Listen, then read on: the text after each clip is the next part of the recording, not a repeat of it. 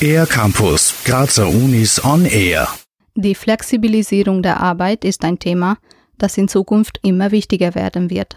Welche Auswirkungen diese Entwicklung auf die Erwerbstätigen hat, erforscht Bettina Kubitschek, Professorin für Arbeits- und Organisationspsychologie an der Universität Graz. Also mehr Flexibilität auf Seiten der Arbeitgeberinnen könnte ja bedeuten, dass Personen auf Abruf verfügbar sind, dass sie relativ kurzfristig bei Schichten einspringen und dass sie ihre Arbeitszeiten ausdehnen, sofern das vom Produktionsaufwand oder von den Aufträgen der Kundenaufträgen her ähm, notwendig ist. Und diese Form der Flexibilität ist eigentlich eher negativ zu sehen. Andererseits, wenn der Wunsch nach flexibler Arbeit von den Arbeitnehmerinnen und Arbeitnehmern gehört und dem auch nachgekommen wird, führt es zu einer erhöhten Motivation und zu mehr Autonomie in der Ausführung der Tätigkeiten. So oder so sind Berufstätige dennoch von Zeit zu Zeit urlaubsreif.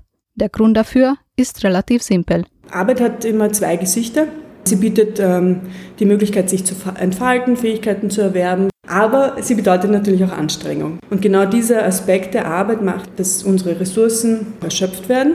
Und dann brauchen wir einfach Phasen, in denen wir diese Ressourcen wieder aufbauen können und uns erholen können. Wenn der dringend benötigte Urlaub noch lange nicht in Sicht ist, können effiziente Arbeitspausen im Alltag Abhilfe schaffen. Wie das am besten funktioniert, weiß die Arbeitspsychologin. Einerseits, dass man nach 45 Minuten intensiver Arbeit kurze Pausen vorsieht, sich einen Kaffee holt oder einen Tee. Das kann aber auch stattfinden, indem wir einen Tätigkeitswechsel in der Arbeit vornehmen. Dann ist es natürlich wichtig, längere Pausen zu haben, beispielsweise in der Mittagspause eine halbe Stunde Zeit. Auch ein Kurzurlaub trägt also schon zur Entspannung bei. Langfristig ist es aber sehr wichtig, auf eine gute Balance zwischen Arbeit und Privatleben zu achten, meint Bettina Kubitschek. Also ein ganz wichtiger Punkt ist äh, tatsächlich die Erholung und das Abschalten von der Arbeit. Und das gegenseitige Profitieren von der Arbeit, aber auch vom Privatleben, das, glaube ich, kennzeichnet eine gelungene Work-Life-Balance. Für den R-Campus der Grazer Universitäten, Eva Sabo. Mehr über die Grazer Universitäten auf ercampus-graz.at